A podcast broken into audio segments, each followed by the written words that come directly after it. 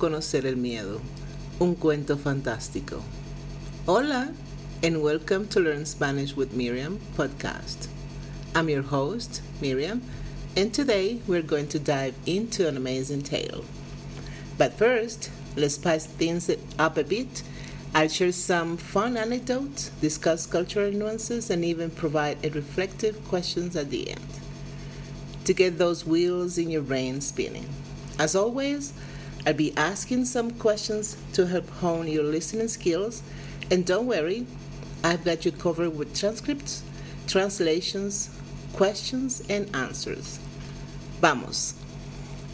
Today, we're diving into a fantastic tale called El valor de no conocer el miedo, un cuento fantástico. The courage not to know fear, a fantastic tale. It's a fantastical story filled with life lessons. Ready to jump in? Let's go.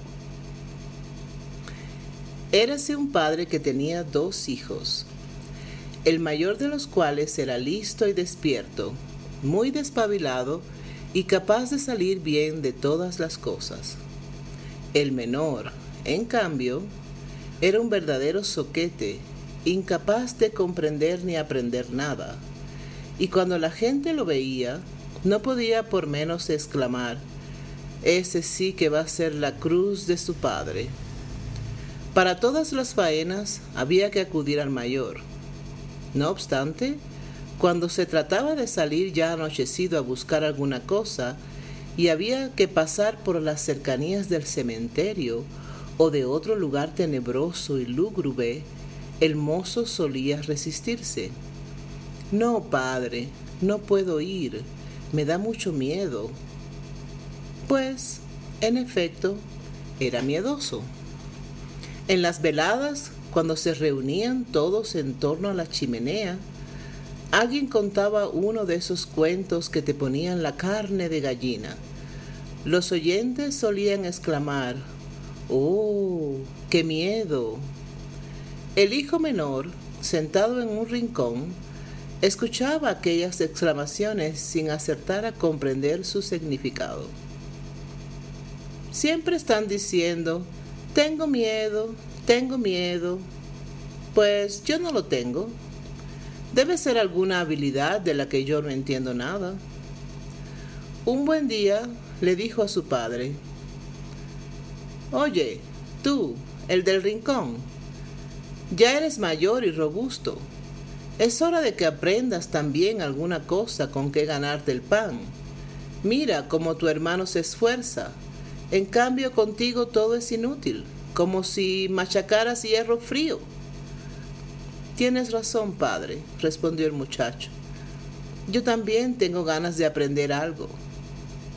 Si no te pareciera mal, me gustaría aprender a tener miedo. De esto no sé ni pizca.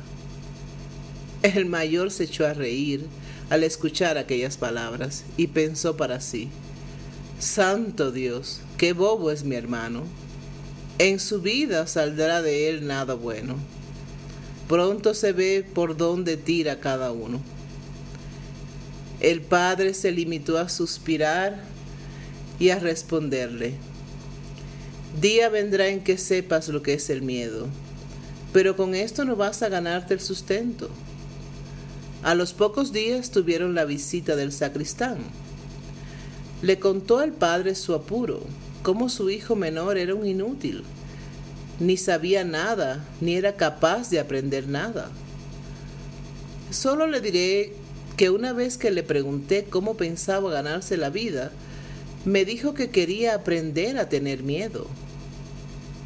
Si no es más que eso, repuso el sacristán, puede aprenderlo en mi casa, Deja que venga conmigo, yo te lo educaré de tal forma que no habrá más que ver. Estuvo el padre pensando, le servirá para despabilarse. Así pues, se lo llevó consigo y le señaló la tarea de tocar las campanas. A los dos o tres días, lo despertó hacia medianoche y le mandó a subir al campanario a tocar las campanas. Vas a aprender lo que es el miedo, pensó el hombre mientras se retiraba sigilosamente. Estando el muchacho en la torre, al volverse para coger la cuerda de la campana, vio una forma blanca que permanecía inmóvil en la escalera, frente al hueco del muro. ¿Quién está ahí? gritó el mozo. Pero la figura no se movió ni respondió. Contesta, insistió el muchacho, o lárgate. Nada tienes que hacer aquí a medianoche. Pero el sacristán seguía inmóvil para que el otro lo tomase como un fantasma. El chico le gritó por segunda vez, ¿qué buscas ahí?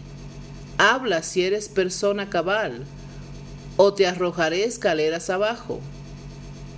El sacristán pensó, no llegará a tanto, y continuó impertérrito, como una estatua de piedra.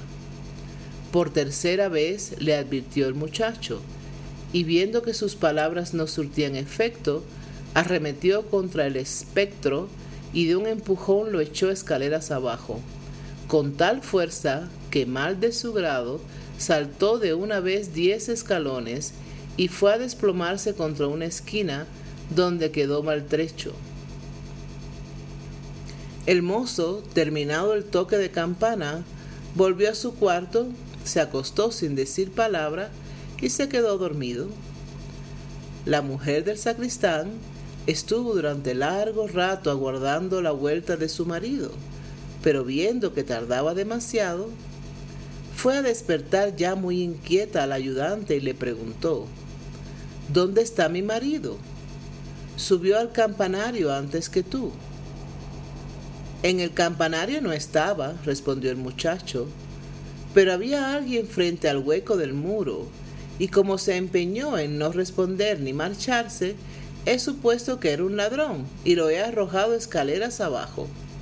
Ve a ver, no sea el caso que se tratase de él. De veras que lo sentiría. La mujer se precipitó a la escalera y encontró a su marido tendido en el rincón, quejándose y con una pierna rota. Lo bajó como pudo y corrió luego a la casa del padre del mozo, hecha un mar de lágrimas. Su hijo se lamentó. Ha causado una gran desgracia. Ha echado a mi marido escaleras abajo y le ha roto una pierna. Llévese enseguida de mi casa a esa calamidad. Corrió el padre muy asustado a casa del sacristán y puso a su hijo de vuelta y media. Eres una mala persona. ¿Qué maneras son esas? Ni que tuvieses el diablo en el cuerpo. Soy inocente, padre, contestó el muchacho. Le digo la verdad. Él estaba allí a medianoche, como si llevara malas intenciones. Yo no sabía quién era, y por tres veces le advertí que hablase o se marchase. Ay, exclamó el padre, solo disgustos me causas. Vete de mi presencia, no quiero volver a verte. Bueno, padre, así lo haré. Aguarda solo a que sea de día y me marcharé a aprender lo que es el miedo. Al menos así sabré algo que me servirá para ganarme el sustento. Aprende lo que quieras, dijo el padre. Lo mismo me da. Ahí tienes cincuenta florines. Márchate a correr el mundo y no digas a nadie de dónde eres, ni quién es tu padre, pues eres mi mayor vergüenza. Sí, padre, como quieras. Si solo me pides eso, fácil me será obedecerle. Al apuntar el día, embolsó el muchacho sus cincuenta florines y se fue por la carretera. Mientras andaba, iba diciéndose, si por lo menos tuviera miedo, si por lo menos tuviera miedo. En esto acertó a pasar un hombre que oyó lo que el mozo murmuraba, y cuando hubieron andado un buen trecho y llegaron a la vista de la horca, le dijo, Mira, en aquel árbol hay siete que se han casado con la hija del corderero y ahora están aprendiendo a volar. Siéntate debajo y aguarda a que llegue la noche. Verás cómo aprendes lo que es el miedo. Si no es más que eso, respondió el muchacho, la cosa no tendrá dificultad. Pero si realmente aprendo qué cosa es el miedo, te daré mis cincuenta florines vuelve a buscarme por la mañana. Y se encaminó al patíbulo. donde esperó sentado la llegada de la noche. Como arreciara el frío encendió el fuego, pero hacia medianoche empezó a soplar un viento tan helado que ni la hoguera le servía de gran cosa. Y como el ímpetu del viento hacía chocar entre sí los cuerpos de los ahorcados, pensó el mozo, si tú junto al fuego estás helándote, ¿cómo deben pasarlo esos que patalean ahí arriba? Y como era compasivo de natural, arrimó la escalera y fue desatando los cadáveres uno tras otro y bajándolos al suelo. Sopló luego el fuego para avivarlo y dispuso los cuerpos en torno al fuego para que se calentasen. Pero los muertos permanecían inmóviles y las llamas prendieron en sus ropas. Al verlo, el muchacho les advirtió, si no tienen cuidado, los volveré a colgar. Pero los ajusticiados nada respondieron, y sus andrajos siguieron quemándose. Se irritó entonces el mozo. Puesto que se empeñan en no tener cuidado, Nada puedo hacer por ustedes, no quiero quemarme yo también. Y los colgó nuevamente, uno tras otro, hecho lo cual volvió a sentarse al lado de la hoguera y se quedó dormido. A la mañana siguiente se presentó el hombre dispuesto a cobrar los cincuenta florines. ¿Qué? ¿Ya sabes ahora lo que es el miedo? No, replicó el mozo. ¿Cómo iba a saberlo? Esos de ahí arriba ni siquiera han abierto la boca y fueron tan tontos que dejaron se quemasen los harapos que llevan. Vio el hombre que por aquella vez no embolsaría sus florines y se alejó murmurando, en mi vida me he topado con un tipo como este. Siguió también el mozo su camino, siempre expresando en voz alta su idea fija si por lo menos supiese lo que es el miedo, si por lo menos supiese lo que es el miedo. Lo oyó un carretero que iba tras él y le preguntó, ¿quién eres? No lo sé, respondió el joven. ¿De dónde vienes? siguió inquiriendo el otro. No lo sé. ¿Quién es tu padre? No puedo decirlo. ¿Y qué demonios estás refunfuñando entre dientes?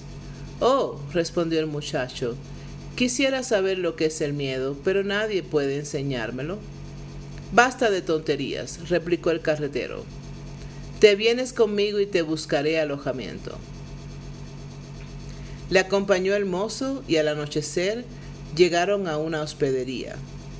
Al entrar en la sala, repitió el mozo en voz alta, si al menos supiera lo que es el miedo. Oyéndolo el posadero se echó a reír y le dijo, Si de verdad lo quieres, tendrás aquí buena ocasión para enterarte. Cállate, por Dios, exclamó la patrona.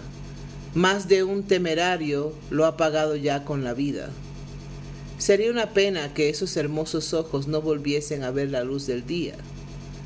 Pero el muchacho replicó, Por costoso que sea, quisiera saber lo que es el miedo, para esto me marché de casa. Y estuvo importunando al posadero hasta que éste se decidió a contarle que a poca distancia de allí se levantaba un castillo encantado donde con toda seguridad aprendería a conocer el miedo si estaba dispuesto a pasar tres noches en él.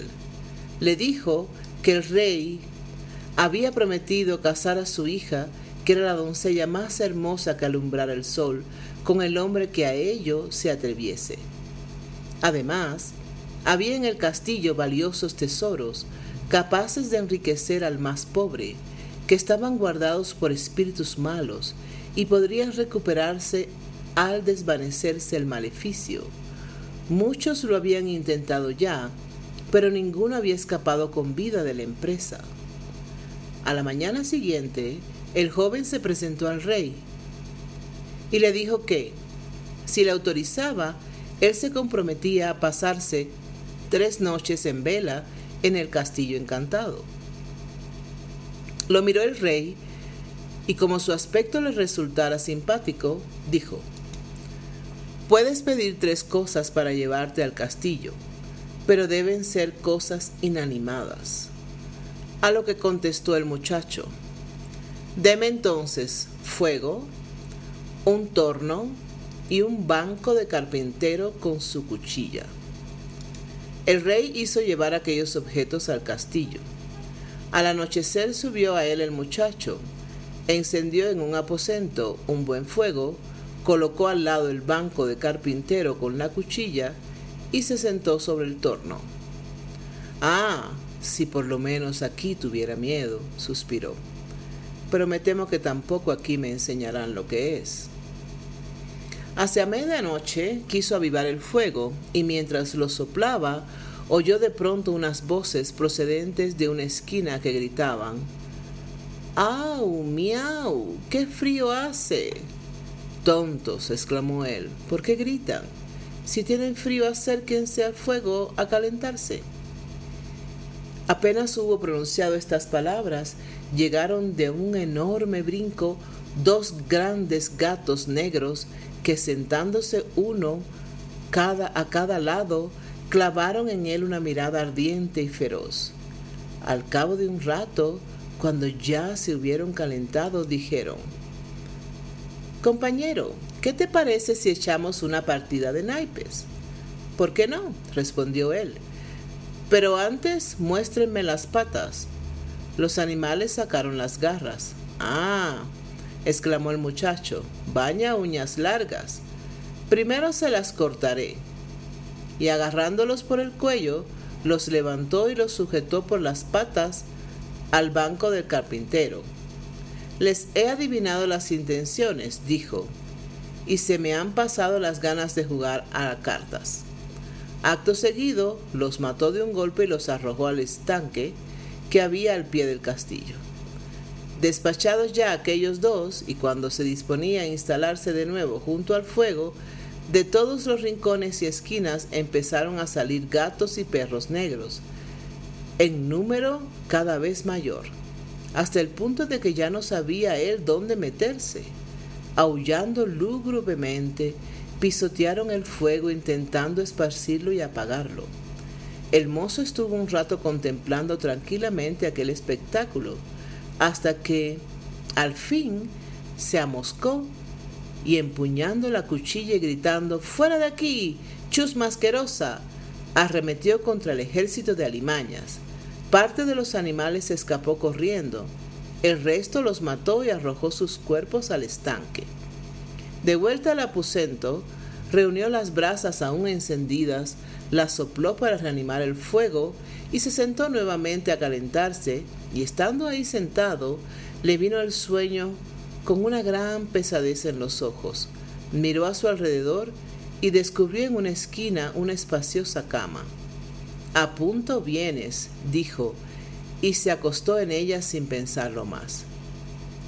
Pero apenas había cerrado los ojos cuando el lecho se puso en movimiento, como si quisiera recorrer todo el castillo.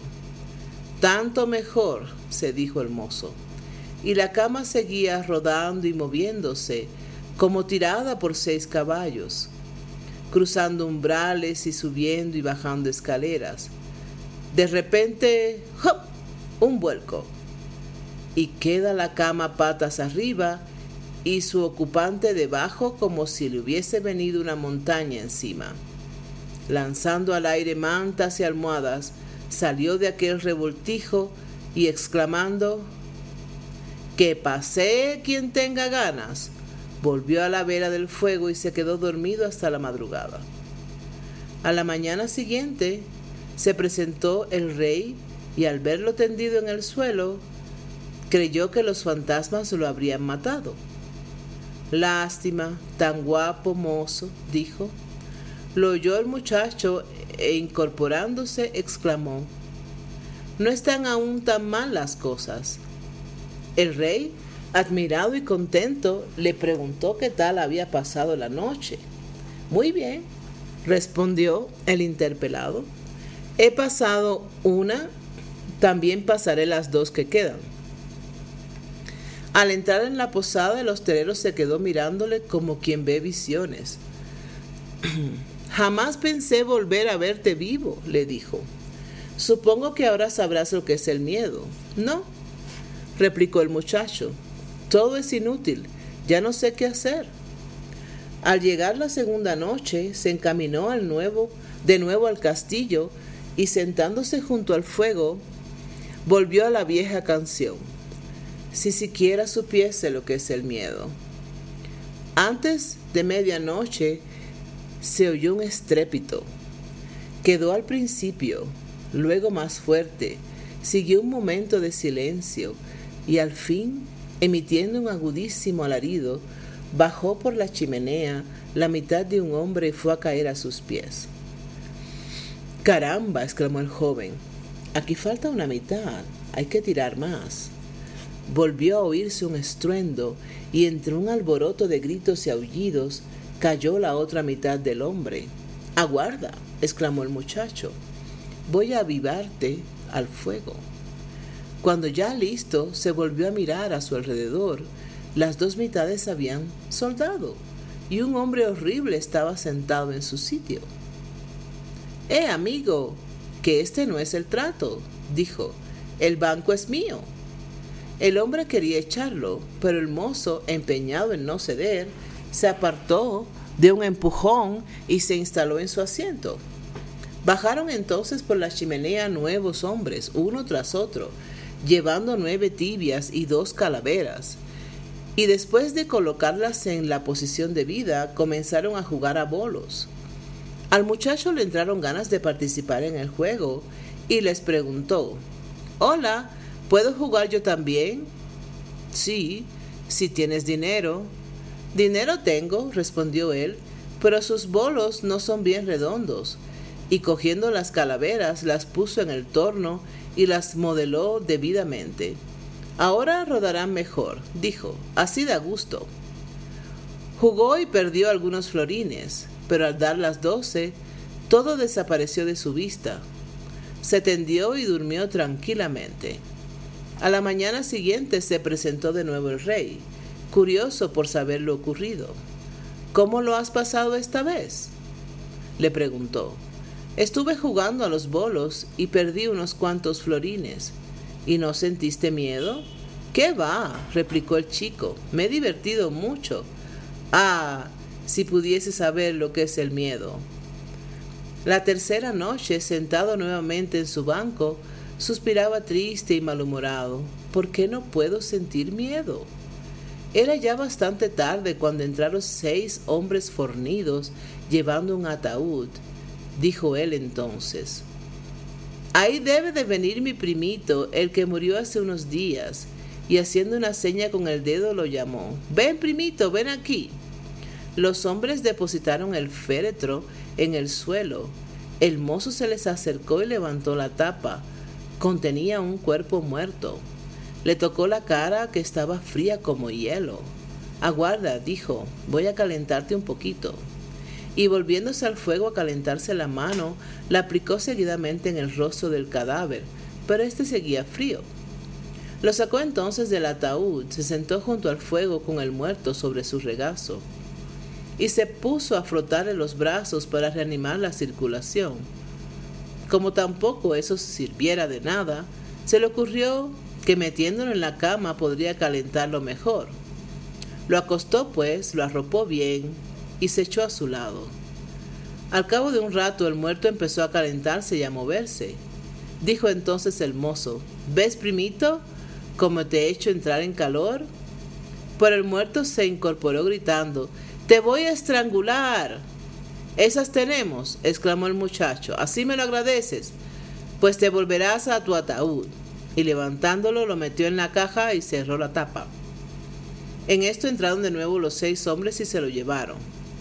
No hay manera de sentir miedo, se dijo. Está visto que no me enteraré de lo que es, aunque pasaré aquí toda la vida.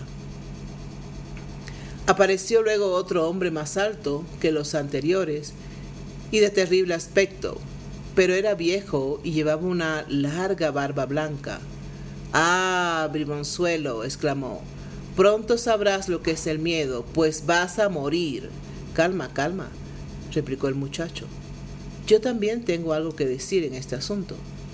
Deja que te agarre, dijo el ogro. Poquito a poco. Lo ves muy fácil. Soy tan fuerte como tú o más. Eso lo veremos, replicó el viejo. Si lo eres, te dejaré marchar. Ven conmigo, que haremos la prueba. Y a través de tenebrosos corredores lo condujo a una fragua. Allí empuñó un hacha y de un hachazo clavó en el suelo uno de los yunques. Yo puedo hacer más, dijo el muchacho, dirigiéndose al otro yunque. El viejo, colgante la, barba blanca, se colocó a su lado para verlo bien. Cogió el mozo el hacha y de un hachazo partió el yunque, aprisionando de paso la barba del viejo. Ahora te tengo en mis manos, le dijo, tú eres quien va a morir. Y agarrando la barra de hierro, la emprendió con el viejo hasta que éste, gimoteando, le suplicó que no le pegara más. En cambio, le daría grandes riquezas. El chico desclavó el hacha y lo soltó. Entonces el hombre lo acompañó nuevamente al palacio, y en una de las bodegas le mostró tres arcas llenas de oro. Una de ellas es para los pobres, la otra para el rey, y la tercera para ti. Dieron en aquel momento las doce, el fantasma desapareció, quedando el muchacho sumido en tinieblas. De algún modo saldré de aquí, se dijo, y moviéndose a tientas, al cabo de un rato dio con un camino que lo condujo a un aposento, donde se echó a dormir junto al fuego.